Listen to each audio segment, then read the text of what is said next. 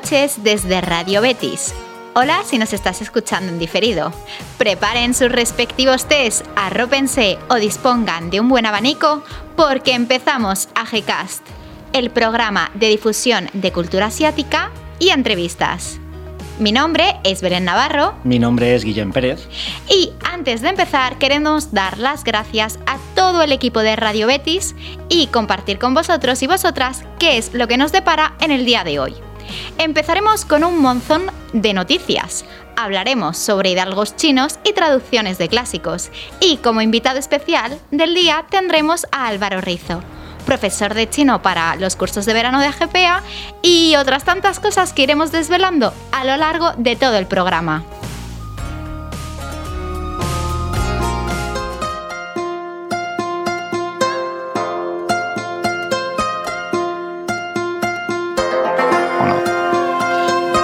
Bienvenidos a la sección del monzón de noticias, sección de actualidad y de, como el nombre bien indica, noticias referentes a Asia.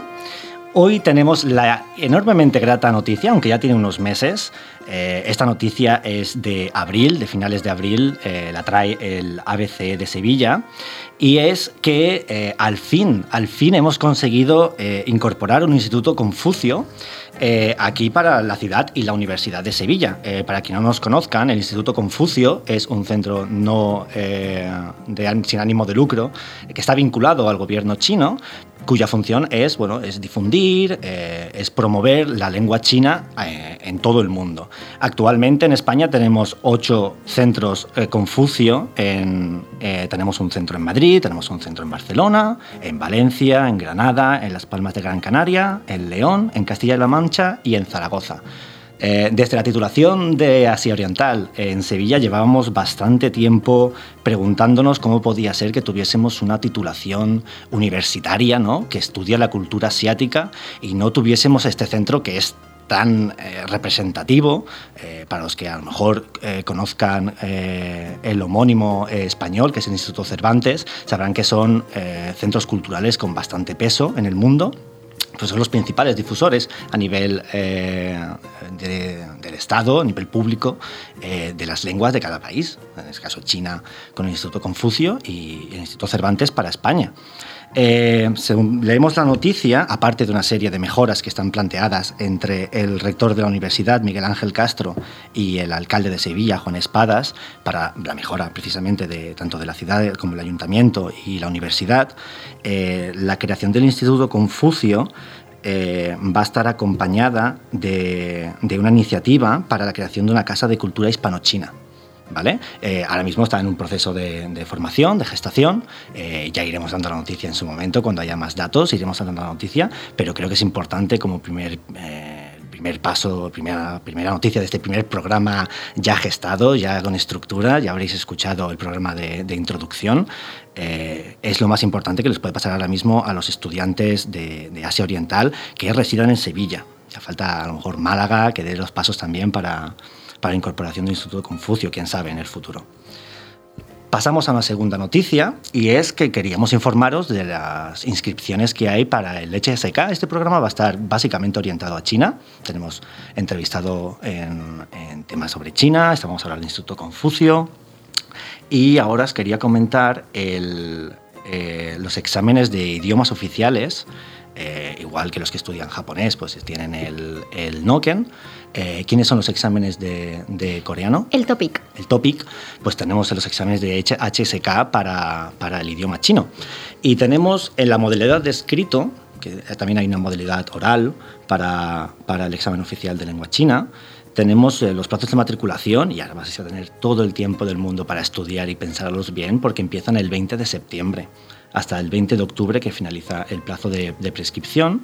Eh, el examen se haría a finales de noviembre y, las, bueno, las notas simplemente aparecerán ya para final de año. Quienes ya han hecho los exámenes saben que, que, tarda un tiempo ¿no? en hacerse las evaluaciones y tal. Vais a tener toda la información del enlace eh, para, para, ver las prescripciones, eh, para ver la noticia de, del Instituto Confucio, las veréis junto al, al link del podcast en, en, la página de AGPA.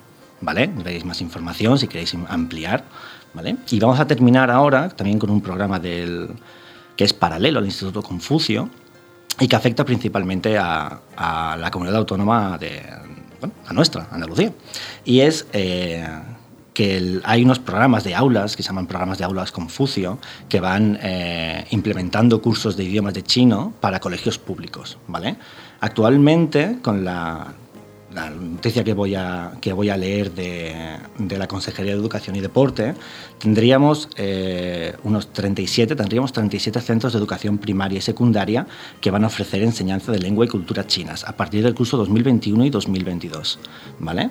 Eh, voy a leer los nuevos listados simplemente para dar una, idea de, los nuevos, de los nuevos centros que van a impartir. En el caso de que los oyentes, pues a lo mejor conozcan a alguien, incluso sean del pueblo, eh, a lo mejor eh, puede interesarle. ¿no? Vamos a tener en el IES Fuente Nueva, en Almería, la localidad de Ejido. en este caso va a ser una asignatura extraescolar, no va a ser la principal del, del colegio, pero bueno, está incluida. Tendríamos el IES San Severiano en Cádiz, eh, en la ciudad de Cádiz, además. Eh, esta sí que es una asignatura curricular, entraría dentro del, troncal de las asignaturas del colegio. Eh, tendríamos el IES Medina Zahara en la ciudad de Córdoba, la capital. tendríamos el CEIP Elena Martín Vivaldi en Granada, también curricular. El IES Alonso Sánchez en Huelva, también Huelva capital. El IES Santa Engracia en Linares, en Jaén. El IES Galileo en Alaurín de la Torre, en Málaga y el IES San Pablo para la ciudad de Sevilla, Sevilla capital también.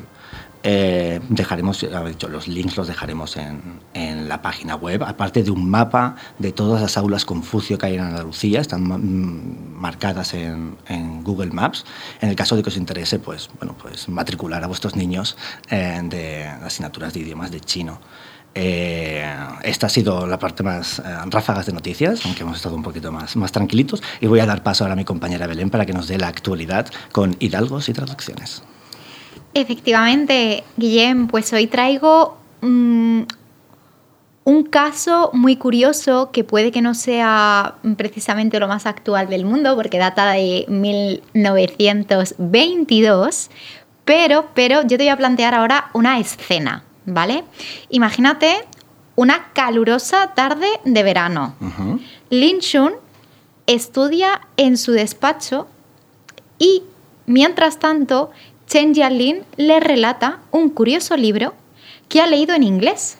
¿Quiénes serán estos personajes y de qué estarán leyendo? Pues resulta que este es el inicio de la traducción de El ingenioso hidalgo Don Quijote de la Mancha. Mm. Y antes de hablar sobre el Quijote y esta peculiar traducción, me gustaría que nos acercásemos un poco a las traducciones del siglo XX en China. Y es que eh, las traducciones eh, se construían en base un poco a la cultura nacional, pero era mediante la traducción de textos de Occidente, irónicamente. Y esta práctica eh, se hacía normalmente con una persona que hubiese leído el libro, pues por ejemplo, si era de Dickens en inglés, y se la contaban al traductor. Y el traductor era el encargado de traducir esa historia añadiendo elementos que pudiesen relacionarse con el confucianismo y eh, además la adaptaba a la estructura clásica de, los textos y además también solía añadir algunas eh, ilustraciones. Entonces, eh, pues llama mucho la atención porque al final eres una transformación y una adaptación eh, de, una traducción de clásicos que en el caso de Lin Shu eh, también buscaba que el que estos clásicos que a lo mejor solamente tenían acceso las clases más altas porque tenían la opción de poder eh, estudiar otro idioma, pues llegasen al, resto del pueblo, al resto de ciudadanos. Pero bueno, ¿quién, quién fue Lin Shu? Este señor, mm, ¿cuándo apareció? Pues este señor apareció en 1852, fue cuando nació, murió en 1924, por lo tanto dos años después de terminar esa, traducción tan curiosa del Quijote, y se le atribuyen más de 180 traducciones, que parece poco, pero, pero no lo es. ¿eh?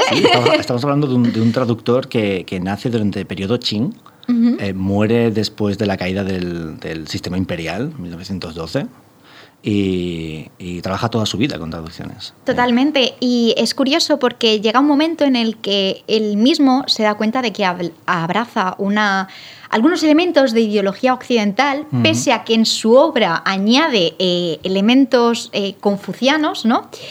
Eh, y, uno de estos rasgos característicos es el individualismo, que choca tanto con, pues, con la cultura o con las tendencias, mejor dicho, eh, de la China de ese momento. Y eso hizo que se ganase una reputación no muy buena al final de su vida, pero que luego fue eh, la promoción perfecta para que la gente leyese esta versión del Quijote. Claro, un poco el salseo, digamos, ¿no? Un poquito sí, sí, efectivamente. Y bueno, ya hablando de salseo, pues voy a contar algunos detallitos de por qué esta esta versión del Quijote es tan curiosa y evidentemente tanto Guillén como yo os animamos a que le echéis un ojito porque evidentemente se ha hecho una traducción al español por parte de Alicia Relinque, que es una sinóloga de la Universidad de Granada que eh, bueno pues tiene la traducción además eh, evidentemente comentada.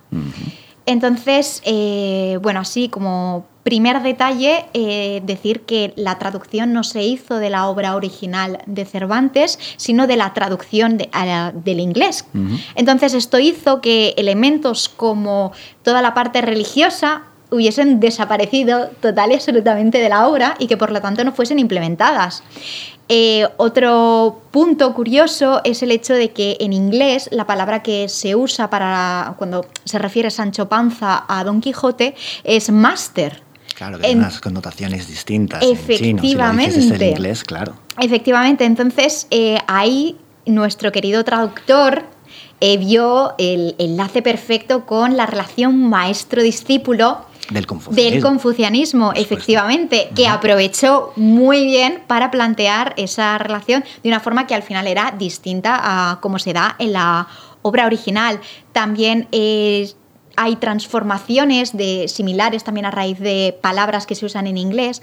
Y por ejemplo todos los curas que aparecen en la obra son curanderos Esto venía, porque lo estábamos viendo, venía también de la traducción del inglés. Efectivamente, efectivamente. Entonces, bueno, pues son ese tipo de cosas curiosas, ¿no? De, del teléfono roto, por así decirlo.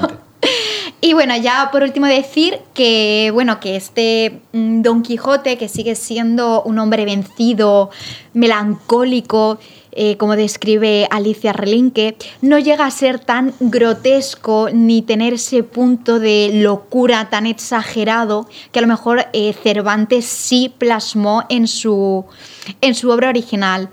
Y, bueno, la verdad que es curioso este, este enfoque, porque ya, como digo, va acompañado de ilustraciones eh, y es una forma de fusión entre la obra original, la traducción en, inglés y después todo el significado y, el mensaje que también se quería dar a nivel eh, de cultura y difusión. Proliferación de, la, efectivamente. hispánica, en este caso en China. Efectivamente. Y bueno, hablando ya de traducciones y de chino y de, pues podríamos dar paso a nuestro compañero en el día de hoy, nuestro invitado Álvaro, ¿verdad? Hoy centramos todo el capítulo a la cultura china y hoy tenemos a un compañero maravilloso, así que vamos a dar caso a las entrevistas.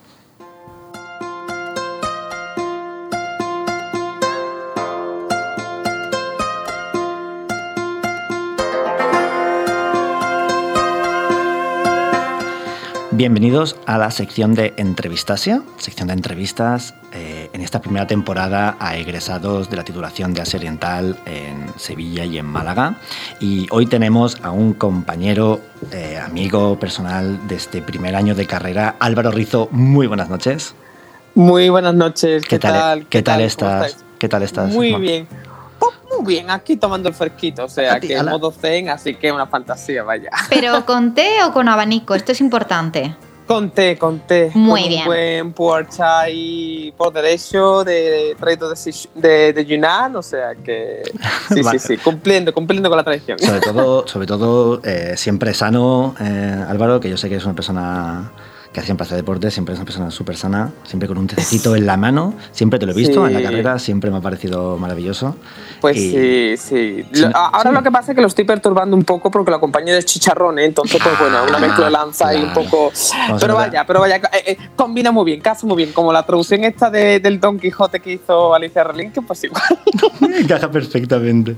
Pues mira, te voy a hacer una pequeña introducción para los oyentes. Álvaro Rizo fue alumno de la primera promoción de, los estudios de Oriental, empezamos en. Terminaste en 2015, empezá, yo empecé en el 2012. Tú empezarías en 2011 la carrera. Claro, la primera promoción, correcto. En primera promoción, eh, sé, que empezaste en doble mención de chino y de japonés. Eh, yo siempre pensé que te ibas a quedar conmigo en japonés y al final acabaste, acabaste abandonándome. Te abandoné. Abandonándome y sé que el chino ha sido, y lo, lo vamos a explicar en los próximos minutos, ha sido lo que, lo que te ha dado trabajo y lo que te ha dado vida, ¿no? El idioma chino. Sí, sí, sí, sí, sí, totalmente, totalmente de acuerdo.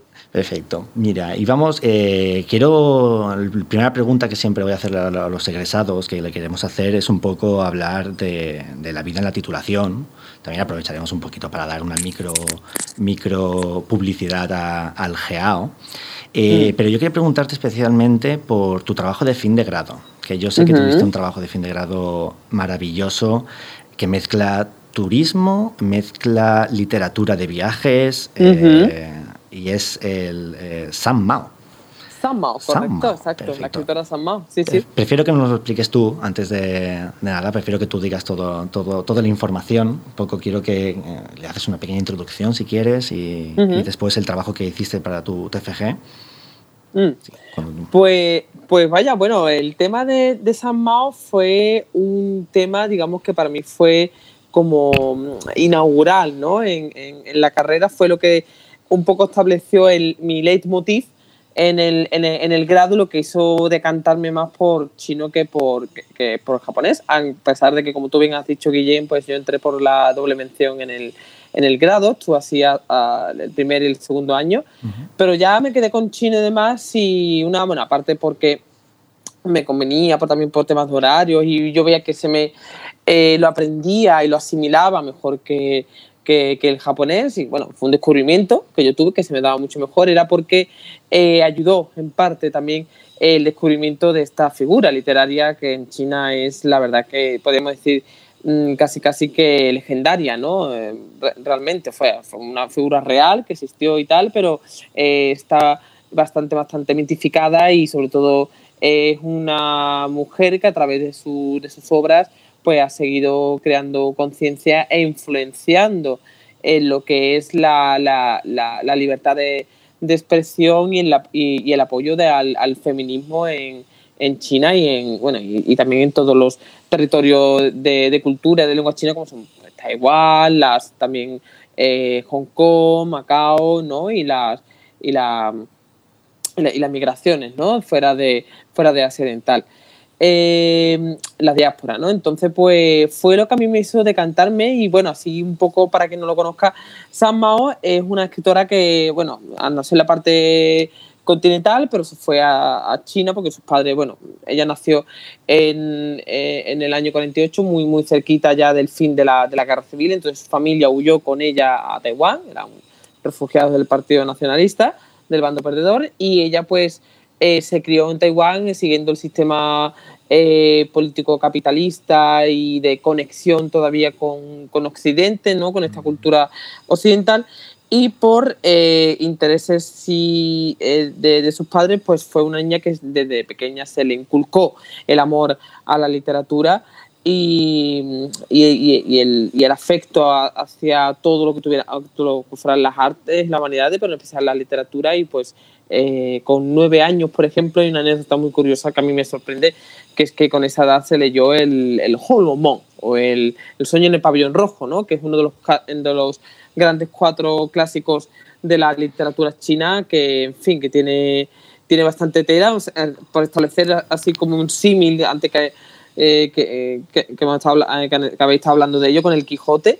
Claro. Eh, sería como una especie como de Quijote de la, de la literatura china y la verdad que fue, pues bueno, con nueve años, pues una niña se leyese eso, pues la verdad que la niña iba apuntando maneras ya desde chica, con lo cual, pues imaginaros. Y además, Álvaro, el libro, para, para, los oyentes, se da en la carrera. Es libro, eh, es, es uno de los pilares de la asignatura de literatura. El pabellón de literatura. Rojo, el pabellón rojo forma parte del, del sílabus de las asignaturas de literatura de, de, Asia Oriental, al menos en Sevilla.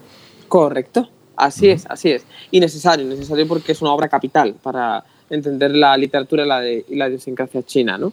Entonces, pues la cosa está en que ella pues se fue formando y ella pues en el año 69, eh, con apenas 20 añitos, llega, sus padres la mandan a estudiar fuera y llega nada más y nada menos que a, que, a España, llega a Madrid, al Madrid de la, de, aquel año, todavía estábamos en, en, el franquismo y demás, los últimos años, pero todavía estábamos en la etapa de la dictadura. Y ella pues llega a estudiar filosofía aquí a Madrid con apenas 20 añitos, se establece en casa del cuerpo diplomático de la entonces eh, República de China, Taiwán, que era la que tenía eh, em, aceptación por parte del, régimen. Y allí pues bueno, conoce curiosamente, eh, era, vivía en un, apartamento de pisos y en el piso de abajo eh, vivía una familia que curiosamente era la familia del que sería su, su, su, amor ¿no? y su, su, futuro marido, que fue una figura que ha sido una figura clave en el desarrollo de su, de su obra, en el planteamiento de, de, de, toda su obra. ¿no? Y bueno, por una serie de, avatares de la vida, pues pasan, pasan los años. Ella, bueno, después de estar en Alemania y en otras partes de Europa viajando y trabajando como profesora, pues eh, acaba volviendo, regresando de nuevo a, a, Madrid y hace que el chico de esta familia de los vecinos de abajo, que, era, que por cierto es una familia originaria de, de Andújar, de Jaén, que migraron cuando la posguerra, eh, resulta de que pues ella pues se, se, enamora de este chico, este chico también es un amor correspondido y finalmente pues se emparejan y por, también por una serie de temas laborales de, de este hombre, se llamaba José María, que por cierto el personaje en chino es conocido como He He que significa flor de loto de occidente, o sea, es una fantasía de nombre, eh, totalmente, y la cosa está en que pues él... Eh, acaba destinado en el año, 74, en el año eh, finales del 73, acaba en la entonces todavía colonia de, o provincia del, del Sáhara, el Sáhara español, que era como se conocía en el Ayun. Eh, y ahí, eh, pues, imaginaros el contexto, ¿no? Esta, eh, esta chica, pues, siendo china, casada con un occidental, apenas hablaba español y ella, pues, tenía una abertura de mente muy, muy, muy, muy curiosa y bastante amplia para el canon mental que se establecía en la época de cómo tenía que ser una mujer china y demás y ella se abrió de mente totalmente y ella pues eh, interactuaba con los, eh, no solamente con la comunidad española, sino también, por ejemplo, con la comunidad saharaui, que en esa, que en esa parte eran los, eran, los, eran los nativos del Sahara y eran los que estaban dominados por la, por la colonia española, ¿no? Por tanto, eh, se integró, sí, empezó, empezaba a ver, se ponía, por ejemplo, lo que eran las chilabas, que era el atuendo tradicional que visten los, los, saharauis y también, también algunas tribus tuareg y demás de la, de, la zona. Y ella, pues claro, en aquella época, imaginaros, años 73, las comunicaciones eh, pues eran las que eran, sí, el teléfono y, sobre todo eh, la, el correo postal, ¿no? las cartas. La correspondencia, ¿no? La correspondencia, exacto. Y además desde un territorio tan inhóspito como era el desierto de, del Sáhara, que hacía que todo fuese mucho más, más lento, ¿no? Y encima, claro, eran cartas que tenían que salir del desierto y llegar a Taiwán, o sea, recorrer el medio mundo y, podían tardar perfectamente. Yo que he tenido acceso a la correspondencia, tardaban, lo más pronto, más pronto eran tres meses. O sea, era como un pedido de AliExpress, pero un poquito más largo incluso, ¿no? Con lo cual imaginaros. Entonces, 50 la premium, ¿no? La eh, exacto, 50 premium. exacto, claro. La, la, cuenta premium todavía no existía, amigo. Entonces, pues la, el problema era, imaginaros cómo eran. Y pues claro, ella en esas cartas eh, contaba simplemente pues su vivencia, cómo era su día a día, su, vida con su marido, la relación con el entorno y demás. Y esas cartas, cuando eran recibidas por la familia de San Mao en Taipei, eh, claro, parecían, mm, o sea, la propia familia llegaba a contar que creía que se, que se, que todo, que era una fantasía de la niña, o sea, que era todo pura imaginación, que, que ese lugar no, o sea, que el Sahara existía, pero no que existiera una colonia española, ni una ciudad en la que convivieran españoles con, con saharaui, también con otros extranjeros y demás, que tuviera ese tipo de vivencias. Y les pareció, pues, cuanto menos curioso. Entonces, por una serie de contactos, llegan a. se publican parte de esas cartas, luego también por peticiones, eh, por encargos eh, en, el, en, un periódico nacional de Taiwán.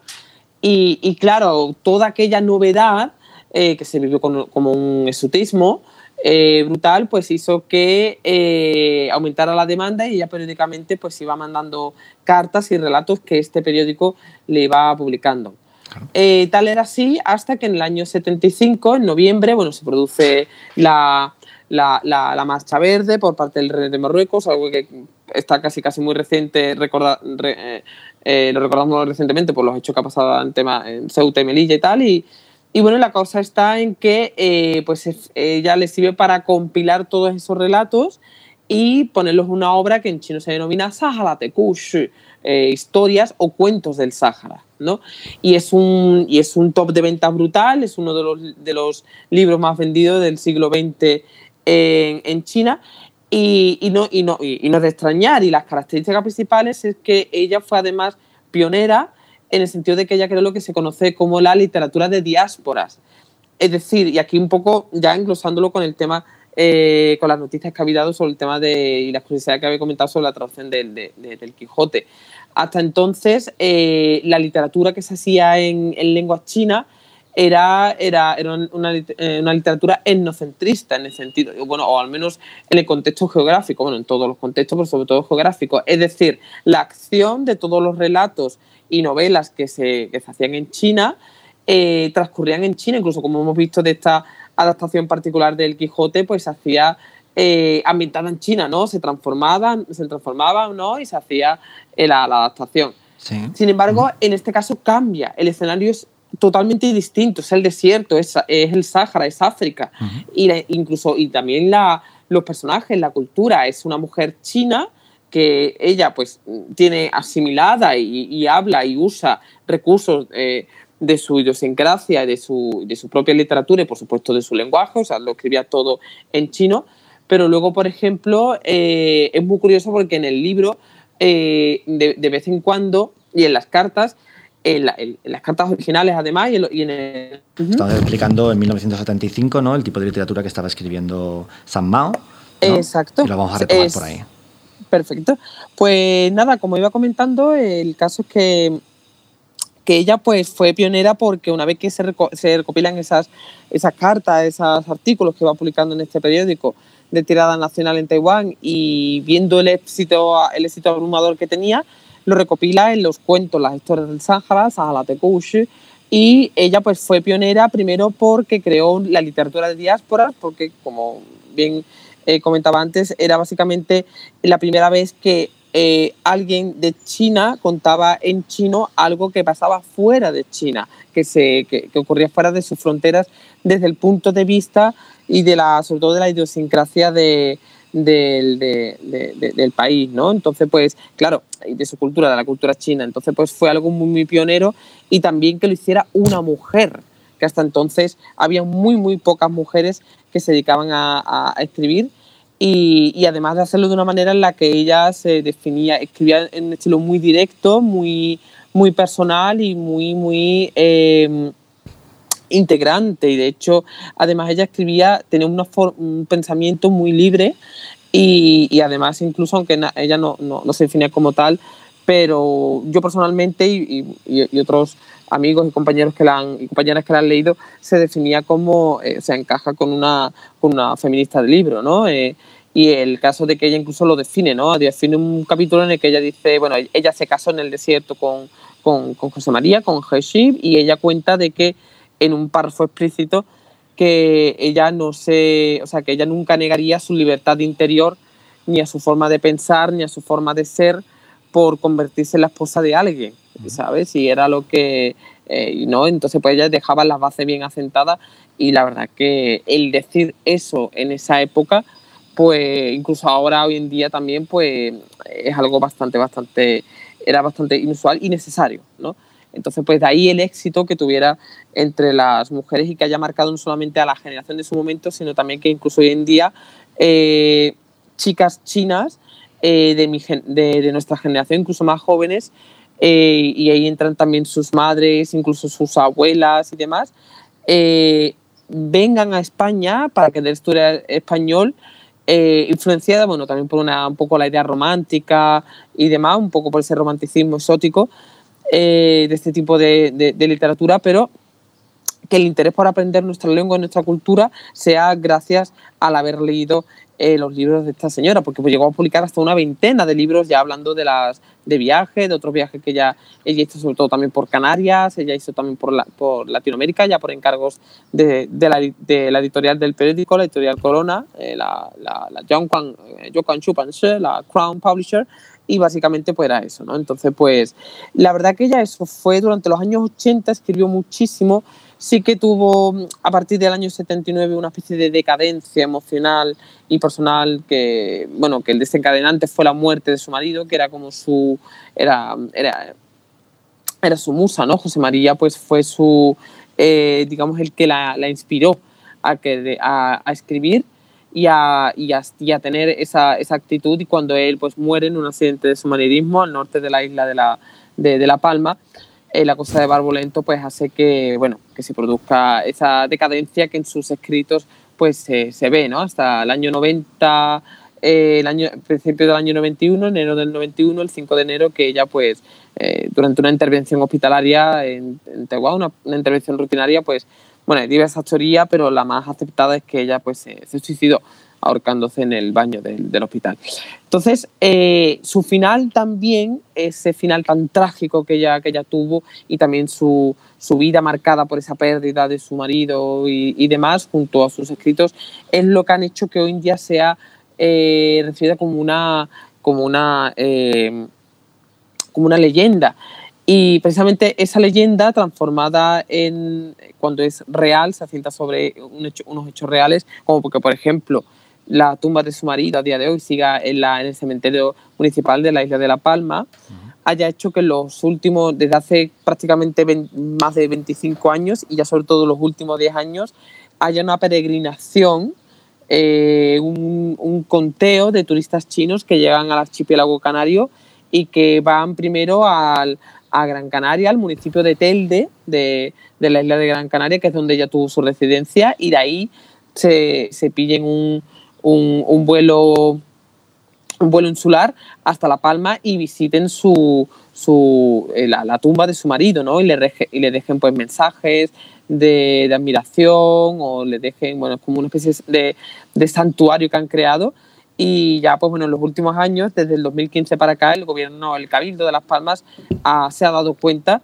de, de, esto y ha aprovechado este potencial turístico y ha creado pues rutas y espacios de información y de visibilidad de, la, de lo que fue San Mao, de lo que fue esta figura y esta obra y la verdad que es un tema apasionante. Yo tuve la suerte después de publicar el, eh, mi trabajo de fin de carrera, bueno, se publicó al año siguiente, que bueno, mi intención iba a ser hacerlo yo, pero bueno, se me, se me, se me adelantaron por, bueno, simplemente por cuestiones económicas y técnicas. Eh, se hizo una edición en español de los cuentos del Sáhara, que está traducida como Diarios del Sáhara, una traducción de Irene Torcarollo buenísima, uh -huh. aunque un poco mm, adulterada, edulcorada, porque es una, una adaptación de no solamente de las historias del Sáhara, sino que también le meten pues fragmentos y capítulos de otras obras posteriores que ella ya escribió fuera del, del, de, de, del Sáhara. Sí, porque fue, y... como, fue como una. Sí. Perdona que te corte, Álvaro, pero sí, sí, fue, no, como, no. fue, más como una revisión ¿no? de la autora. Exacto, sí, uh -huh. exacto. Fue, uh -huh. fue una revisión. Y, y, nada, y la cosa está en que el interés desde aquí de España, digamos, es lo que yo defino como el, el descubrimiento de, de, de, San Mao desde este lado, ¿no? Uh -huh. Entonces, pues es lo que yo digo, o sea, esta mujer ayudó a que los chinos en parte pudieran señalar, supieran señalar en un mapa eh, eh, España y el Sáhara y las Canarias, ¿no? Y nosotros digamos que eh, todo esto nos ha ayudado a entender el por qué los chinos pues tienen esta admiración por nuestro país desde un, un punto de vista, un contexto cultural, ¿no? Y literario. Entonces, pues, bueno, se han hecho también documentales. Y, de hecho, yo, de los dos que se han hecho más importantes, el primero, además, oficial que se hizo en Las Palmas, de María Jesús Alvarado, una, una, una, una, directora de documentales y también escritora. Eh, eh, se, llama San Mao, el, el, el legado es camino, está en, en YouTube creo que está el tráiler y no sé en qué plataforma lo, lo había puesto en abierto, no sé si en YouTube también por bajo demanda, por suscripción lo podéis localizar. Y, sí, lo, lo, pondremos, perdona que te corte, pero lo pondremos En, el, en, la descripción. exactamente, en los enlaces para que la gente le eche un ojillo si además el tema le interesa y quiere seguir investigando. Yo te quería comentar también, así hablando un poquito, para hacer un poco repaso de todo lo, lo que has estado haciendo. Has estado trabajando muchísimo con eh, guías de la Junta de Andalucía, eh, todo centrado en el turismo, eh, con un proyecto llamado eh, Magna Cofrade. Eh, has estado también eh, haciendo tours turísticos. Has hecho, bueno, mm, llevas el olivo de Jade. correcto. Donde has. correcto todo. donde has. bueno, pues has. Mm, cedido esta entidad para que eh, alumnos y alumnas de la universidad pues puedan hacer eh, sus prácticas allí y bueno además luego estás como profesor de chino ahora mismo eh, dentro de las clases ¿no? de, de, verano entonces a mí Correcto. sabiendo un poco ahora todos qué es lo que has estado haciendo seguramente me haya dejado algo porque el currículum es muy amplio eh, a mí me gustaría que nos dieses ahora un poco una pequeña y breve reflexión para que la gente te conozca de cara sobre todo a los cursos, ¿no? Eh, ¿Qué ha sido para ¿Qué ha sido para ti, incluso con alguna anécdota, eh, estudiar chino? ¿no? ¿Qué dificultad has podido tener? Y luego eso, ¿cómo lo, reflejas siendo profesor? Porque ya tienes mm, experiencia habiendo enseñado, enseñado chino.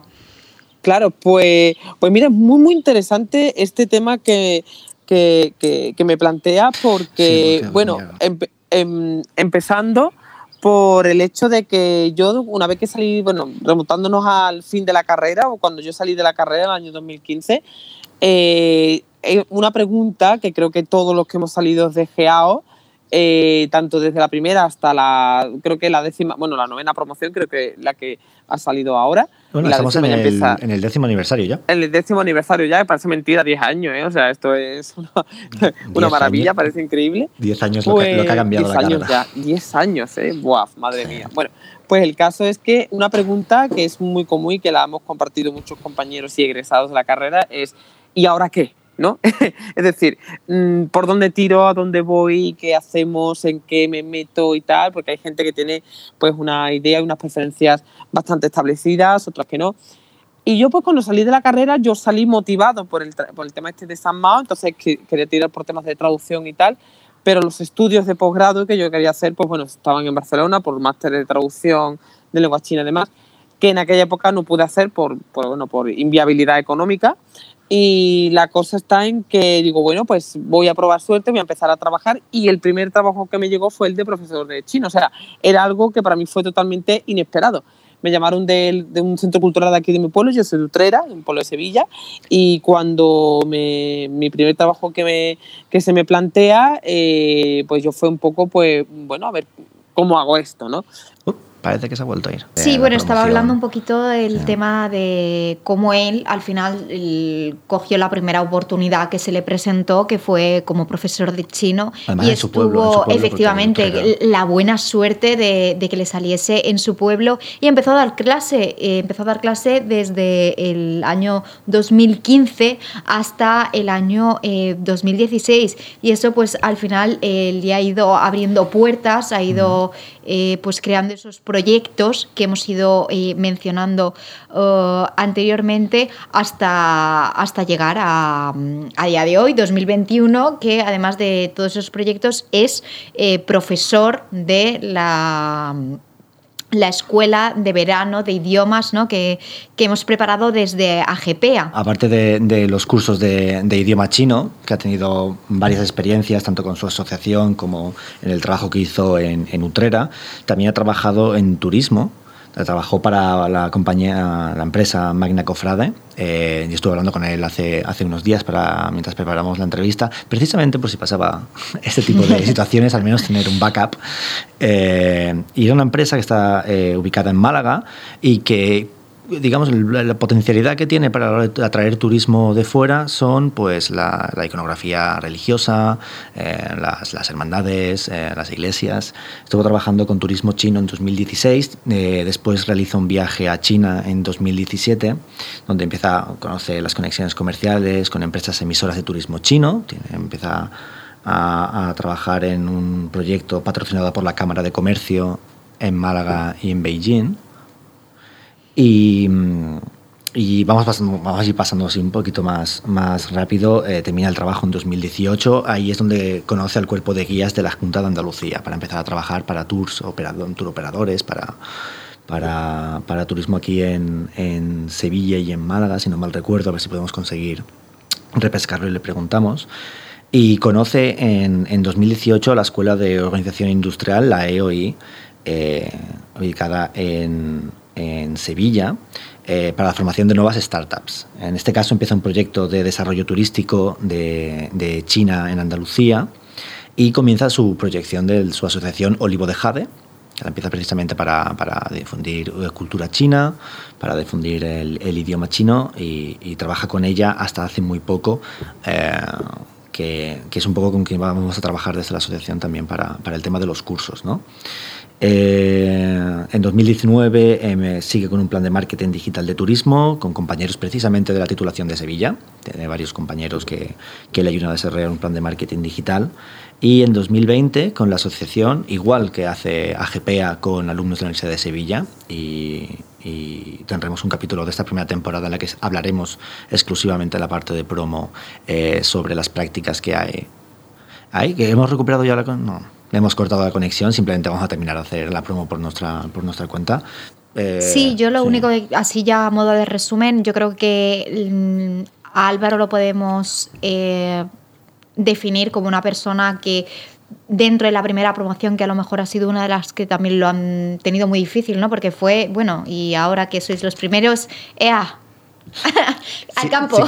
Sí que, es, verdad que las primeras promociones tuvieron las dificultades del profesorado. De ser, exactamente, y de ser el primero. Entonces, ha sido una persona que yo creo que puede ser ejemplo para muchas personas del grado. O sea, el, el, luchar por lo que te gusta, el aferrarte a, a lo primero que te salga y aunque sea o no lo que te gusta, usarlo como medio para seguir adelante y poco a poco ir construyendo lo que realmente quieres. Y Álvaro es un ejemplo perfecto de todo eso, como él al final ha montado su asociación. Espera un segundo, Álvaro, ¿te hemos recuperado? Hola, ahora. Ahora te hemos recuperado. Qué bien, porque acá, estábamos terminando, estábamos terminando ya la, todo, todo el guion lo estábamos terminando, ya estamos por el final. sí. Estamos además tenemos que ir cortando, creo que nos quedarán como unos 10 minutos, un poquito sobre unos 5 o 10 minutos, ¿verdad? Nos quedará más o menos. Sí, yo lo que estaba diciendo Álvaro es que yo creo que tú puedes ser un ejemplo para mucha gente de la carrera, de, de seguir hacia adelante, de ir a por tus metas, de ir enlazando poco a poco trabajos que nos pueden gustar más, que nos pueden gustar menos menos, ¿no? Pero siempre con un objetivo fijo. Tú empezaste a raíz de, esta autora que nos has estado comentando, ¿no? de San Mau, a, reconducir tu carrera un poco hacia el tema de la, traducción, de la literatura, del mm. idioma, ¿no? Y bueno, mm. pues yo creo que de, 2021 y dónde estás, yo creo que podemos decir incluso que, has triunfado, que aún te quedará mucho, efectivamente. O sea, yo creo que eso nadie lo duda. Y, y bueno, ya simplemente decir y recordar que eh, te vamos a tener como profesor en AGPA. Eh, para los cursos ahora mismo eh, de verano, un profesor formado con tablas y, y, bueno, que yo creo que todo el mundo puede aprender mucho de ti, tanto a nivel de idioma como a nivel de profesionalidad y como persona. Vale. Vamos a aprovechar que nos han dicho que todavía tenemos, porque hemos tenido un, capítulo accidentado, sí, hemos sí, tenido ¿eh?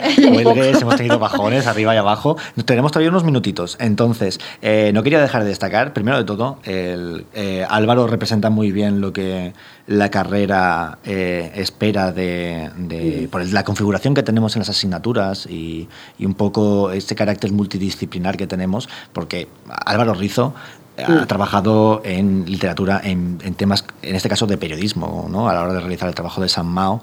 Eh, has trabajado para la Diputación de Sevilla, que esto no lo hemos dicho, pero has trabajado en la Diputación de Sevilla para planes turísticos, para trabajar en turismo. Y, tú, y yo sé que estás muy orgulloso de tu tarjeta que te llegó hace poco, te llegó hace un tiempo, de, guía turístico, que además, eh, Álvaro, ¿cuántos, ¿cuántos, qué número me dijiste que había de, de operadores? No sé me acuerdo si pues, pues mira, el cuerpo de la de guías turísticos que eso lo regula la Junta, la Consejería de, mm. Turismo. Comentábamos ahora para hacer un eh, para, la gente que lo está escuchando que en 2018, ¿no? Que conocías al cuerpo de guías de la Junta de Andalucía, ¿verdad? Correcto. Exacto. Y en el 2019 empezabas a hacer a trabajar con tour, los, los, tours, ¿no? exacto. efectivamente. Exacto. Sí, sí, totalmente. O sea, yo a raíz una vez que me salí del tema ya de la de este primer año de enseñanza que tuve aquí en mi pueblo en el año 2016 y demás, también por mediación de, de, nuestro compañero Rafa, eh, presidente de, de, AGPA, curiosamente, y un, vamos, un, gran amigo eh, y gran compañero, como, como bien sabéis, pues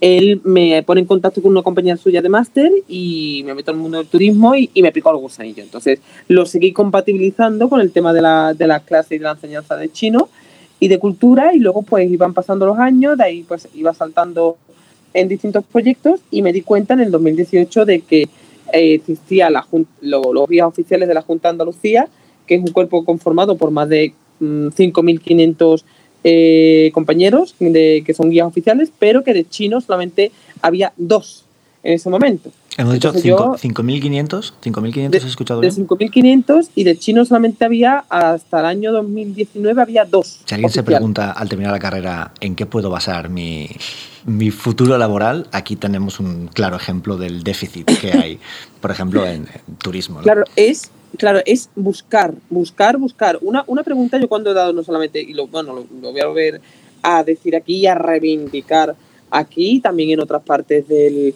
eh, en otras charlas que, que, he dado también, de como de egresados, cuando lo hemos dado allí en el, en el grado en Sevilla y tal, es que eh, curiosidad al poder e imaginación al poder, ¿no? Imaginación al poder más plus curiosidad, ¿no? Es decir, plantearos y que, y que la gente una vez que salga de la carrera que no se haga bien plan de, mm, yo qué sé, que no se deje llevar por un abismo de mm, qué hago, no hay nada que sea específico para un egresado de Occidental, ya sea de la mención China, mención Corea, mención Japón, mención doble, mención eh, de las que sean.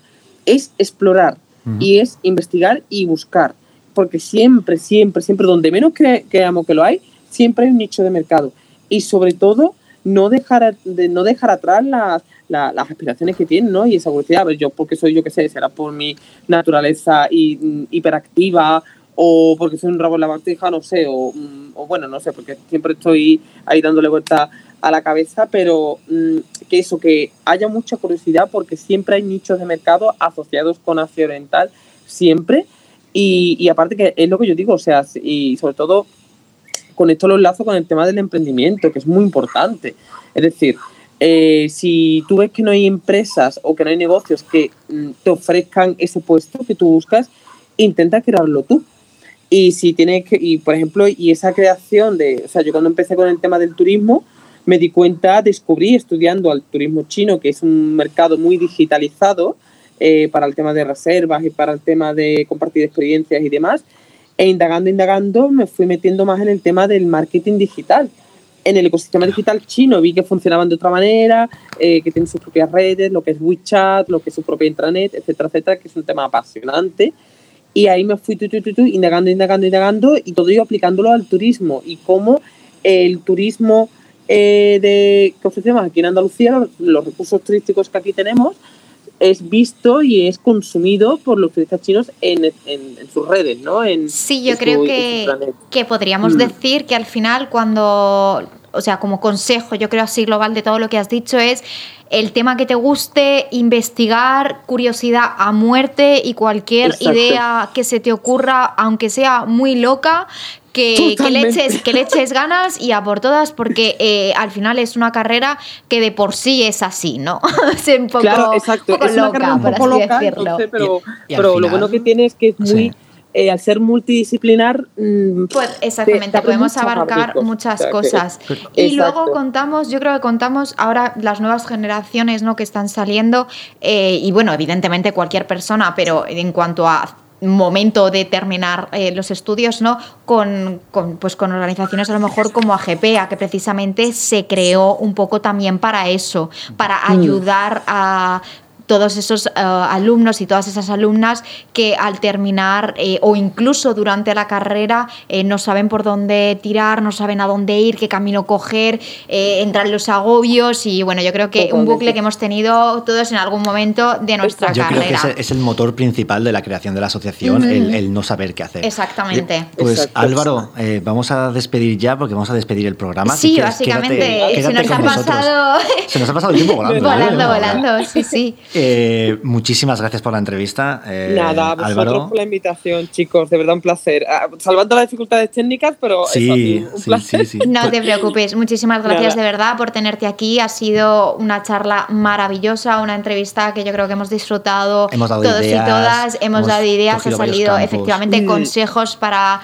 eh, toda la gente del grado, que creo que eso siempre es bueno que se escuche, ¿no? Es un mensaje positivo. Y yo creo que la, la, positividad, y Guillem, creo que estás conmigo, es muy importante, sobre todo en, sí, exactamente, en estos momentos que a lo mejor pues lo podemos ver todo muy oscuro y un poco, en fin, difícil. Bueno, palabra. Hemos, no hay que, hemos no hay que ir la oscuridad, amigos, no hay que ir tanto hacia la oscuridad. No, y sobre, todo, y sobre todo ayuda y cooperación entre nosotros, que para eso estamos trabajando. Exacto, y exactamente crear eso, crear que haya empatía entre todos nosotros y que haya pues esa especie de de, hermanamiento y bueno, a ver, si, a ver, a lo mejor no hay que llegar a un, a un comunismo maoísta, pero bueno, con el caso que con eso, que siempre fuera cachondo ya apoyando entre todos y todos a una y, ya está, porque haciendo piña es la única forma de que de ahí de, de, salir adelante y sobre todo de, crear visibilidad, ¿no? Que estos espacios como el que como el que vosotros tenéis aquí en la, con la radio, chicos, con la GPA, con, también a través de mi, de mi asociación, intentando dar